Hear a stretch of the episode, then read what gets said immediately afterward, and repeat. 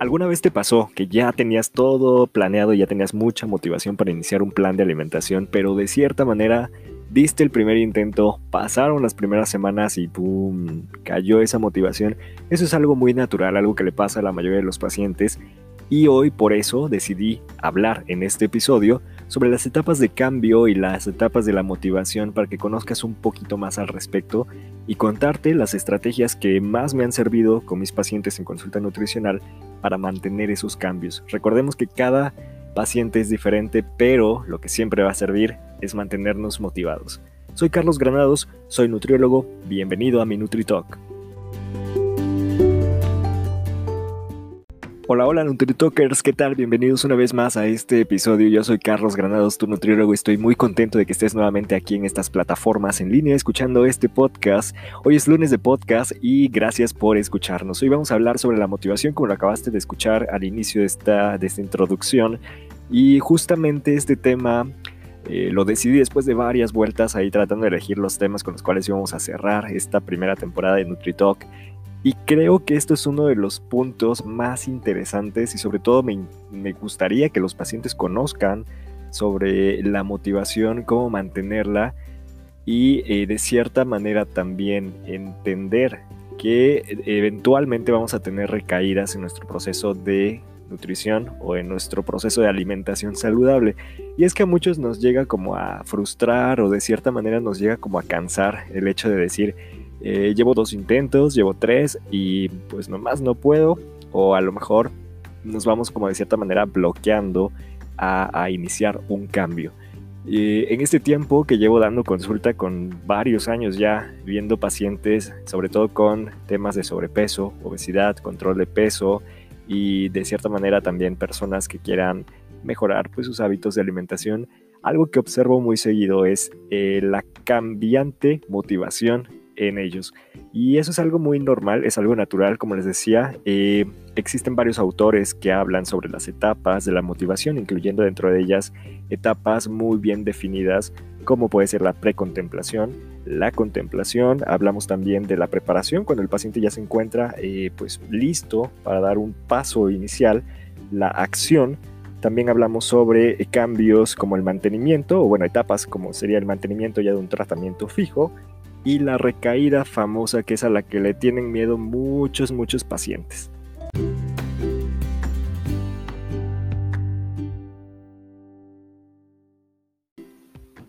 Antes de iniciar con el tema, me gustaría que conociéramos un poquito sobre las etapas de la motivación. Para los psicólogos que son los expertos en el tema, nos comparten que la motivación se va a dividir pues principalmente en varias etapas, identificando la precontemplación como aquella etapa en la que el paciente todavía no está ni muy listo y está como viendo eh, pues la posibilidad de iniciar un cambio. Es el típico paciente que dice ya como que me está pesando estos kilitos, pero pues voy a ver, a lo mejor chance y todavía no necesito bajar o a lo mejor sí, están viendo la posibilidad, pero realmente todavía no se animan. Tenemos también pacientes que ya están dentro de un plano, digo, de una etapa de contemplación, es decir, ya están viendo un poco más como eh, qué panorama les va a funcionar más, buscando en internet algún nutriólogo, alguna nutrióloga, tratando de elegir un tema o digo un tratamiento que más les acomode y ya de cierta manera como que van visualizándose. El paciente que ya se encuentra preparado para iniciar el cambio es aquel que ya decidió, después de ver tantos nutriólogos en internet o en redes sociales o en algún lugar donde le han de haber recomendado alguno, ya agenda, saca su cita y eh, pues inicia con este primer tratamiento, esta primera consulta, ya va por la lista del supermercado, empieza con todo listo, se pone a hacer ejercicio y va súper bien, ¿no? Este es el paciente estrella que todos quisiéramos tener. Y tenemos también, eh, bueno, el paciente que ya se encuentra en una etapa de acción, que sería la siguiente etapa, donde ya pues lleva dos, tres sesiones seguidas, ya va muy bien, el paciente ya se la sabe de todas a todas, ya tiene una idea más completa de cuáles son los horarios de, alimentación que debe manejar, ya sabe un poco más sobre el tema de las porciones, ya sabe regular sus antojos, su ansiedad de cierta manera por algunos alimentos, pero tenemos eh, algo que viene a continuación. Regularmente después de la acción viene la fase de mantenimiento, que es como esa fase en la que el paciente ya, pues ya ni para atrás ni para adelante, ya como que va sostenido, ¿no? Su nombre lo dice, mantenimiento, ya va como muy, muy igual de cierta manera. Aquí es donde muchos pacientes pueden experimentar los primeros efectos negativos. Bueno, si le quieres llamar negativo, porque yo creo que es una ventana de oportunidad cañona el tener una recaída. El paciente que ya se encuentra en mantenimiento, que a lo mejor ya se estanca un poquito el peso, ya va bajando solamente medio kilito, medio kilito, ya sabe muy bien su plan de alimentación, pero ya como que no tiene nada nuevo. Ahí es muy importante que el nutriólogo haga su chamba al doble, que nosotros le demos un poco más motivación al paciente, que le demos más estrategias, que ayudemos con más herramientas para poder facilitar ese, ese logro de los objetivos, que regularmente es bajar de peso, modificar la composición corporal o mejorar los parámetros bioquímicos como la glucosa o el azúcar en sangre, eh, por citar algunos ejemplos, ¿no? ¿Qué pasa con el paciente de mantenimiento en una etapa de mantenimiento? Pues ya no recibe nada nuevo, puede tener una recaída y esta es la que yo te digo, para mí es una ventana de oportunidad porque representa eh, un momento en el que el paciente puede eh, descubrir de qué está hecho realmente y puede tener como ese valor de volver a iniciar y de iniciar con el doble de energía con la que ya había iniciado hace unos meses o algunas semanas atrás. Las personas regularmente cuando tienen una recaída, lo primero que piensan es, mm, ya valió todo, ¿no? Es como ya tiré toda la borda, ya no vale la pena, eh, malgaste mi tiempo, mi dinero, lo que tú quieras decir, etcétera, etcétera. Sin embargo, la recaída es parte natural del proceso de estas etapas de cambio motivacional y eso es importante que se lo hagamos saber a los pacientes. De cierta manera, cuando una persona está en un tratamiento nutricional muy estricto, en donde no tiene nada de flexibilidad, todo se vuelve muy monótono, bueno, la recaída sin duda va a llegar mucho más rápido y va a ser un poco más compleja. Una persona que esté, por ejemplo, eh, en un plan de alimentación muy estricto, donde la nutrióloga o el nutriólogo te diga, sabes que no me vas a tocar ni una tortilla, no vas a comer nada de carbohidratos, no vas a comer nada de frutas, no vas a comer nada de esto, llega un punto en el que definitivamente se nos va a antojar o no vamos a resistirnos y no solo te vas a comer un plátano completo, te vas a comer todo el frutero que encuentres, le vas a agregar chocolate, grajea, etc. ¿no? Entonces vas a tener un atracón muy probablemente y esa recaída va a ser un poco más difícil de, de, controlar o de contener. Yo creo que aquí todo se, resume eh, básicamente a la moderación. Eh, no ser muy exagerados, por favor, si queremos elegir un tratamiento nutricional, asegúrate de que te vaya a hacer bien. Regularmente acudimos con un nutriólogo, mejoramos nuestra alimentación porque queremos sentirnos bien. ¿Para qué elegir un plan de alimentación exagerado o estricto que nos lleve a desbordar en otro sentido? Entonces, Creo que eso sería un punto importantísimo. Pero bueno, tú estás aquí el día de hoy para escucharme sobre cuáles son las estrategias que más me han servido con mis pacientes para mantenerlos motivados. Ya que hablamos ahorita de las etapas de cambio y los ejemplos en donde podemos identificarnos, eh, cuando una persona se encuentra principalmente perdiendo la motivación, te había contado hace rato que era pues regularmente porque estamos en una fase de mantenimiento en donde ya todo parece de cierta manera pues normal, muy equilibrado, pero eh, a lo mejor ya no tenemos como las mismas ganas de hacer ejercicio, ¿sabes? Ya es como, y ya me cuesta un poquito de trabajo, o me brinco el día de hacer ejercicio, o a lo mejor hoy sí quiero comer una porción un poco más grande de fruta, o quiero comer pues a lo mejor un chocolate, algún dulce que no estaba pues dentro de mi plan de alimentación. Las estrategias siempre van a ser la comunicación, Primer punto, comunicación con los pacientes, paciente nutriólogo, nutriólogo paciente, importantísimo.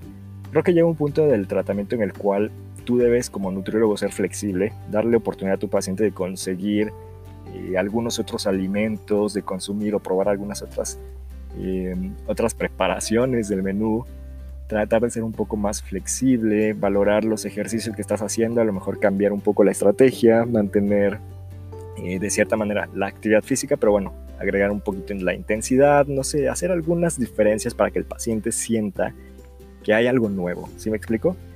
Eh, les decía que la comunicación es muy importante por varias razones. Me permite a mí conocer sobre todo en mis pacientes cuáles son esas razones o esos motivos por los cuales ellos están en el tratamiento.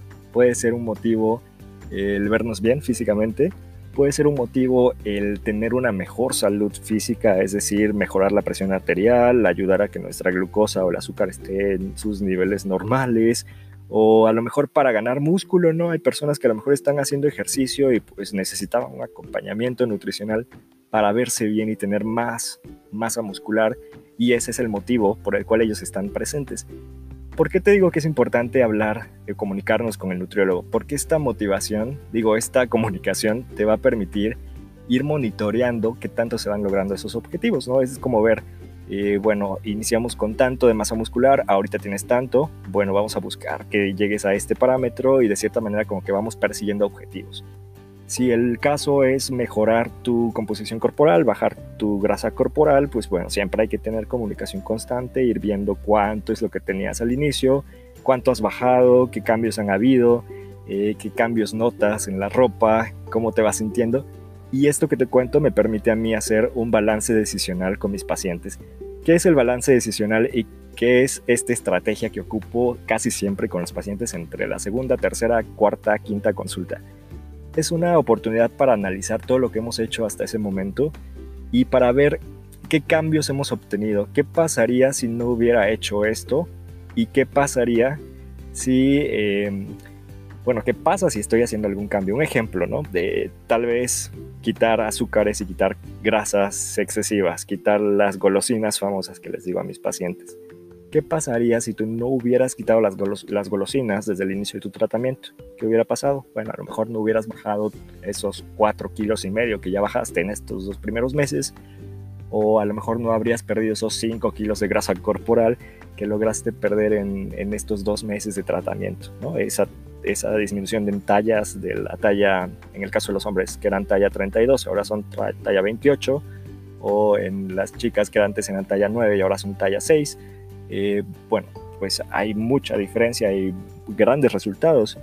¿Qué pasaría si, eh, por ejemplo, si no hubieras hecho ejercicio desde las primeras semanas? Pues probablemente igual tampoco tendrías esa ganancia de masa muscular que tienes ahora.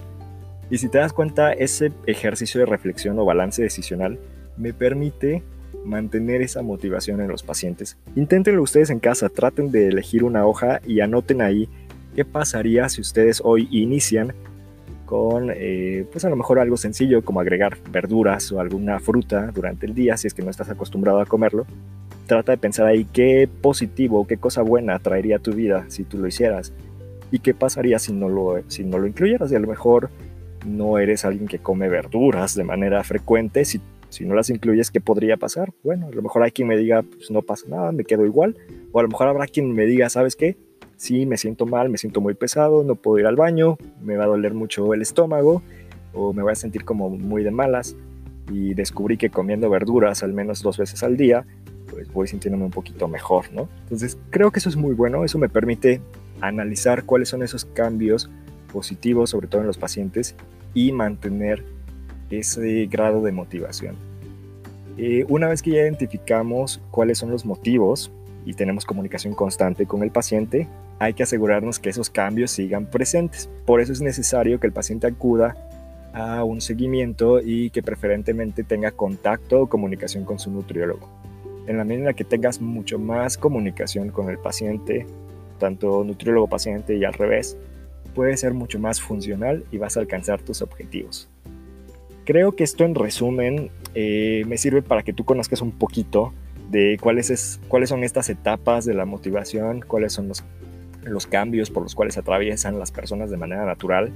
Y si tú ya eres mi paciente o estás en un tratamiento nutricional, pues eh, recuerdes que siempre es importante comunicarnos, expresar qué es lo que hemos tenido o lo que hemos sentido hasta este momento y ser constantes. Creo que la palabra, yo tenía antes una frase que lo ocupaba mucho en mis videos cuando empezaba yo por ahí en YouTube y les decía siempre a los pacientes, recuerden que con ejercicio, alimentación y constancia, era mi palabra, recuperas salud y confianza y es correcto porque la constancia es la que nos va a ayudar a mantener todo eso que queremos. Mientras más seas constante, mientras más lo realices, más resultados vas a tener.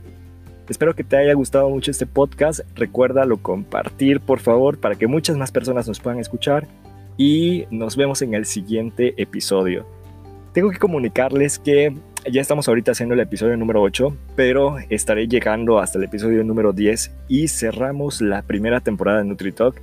Ya les había dicho en alguna, en alguna ocasión, me parece, en redes sociales que estamos trabajando sobre la edición de la segunda temporada. De momento cerramos primera temporada y vienen muchas sorpresas para ustedes y sobre todo para quienes nos han estado siguiendo desde el inicio. Soy Carlos Granados, muchas gracias por quedarte hasta aquí. Nos escuchamos en la siguiente semana en el episodio número 9 de NutriTalk. Gracias por quedarte.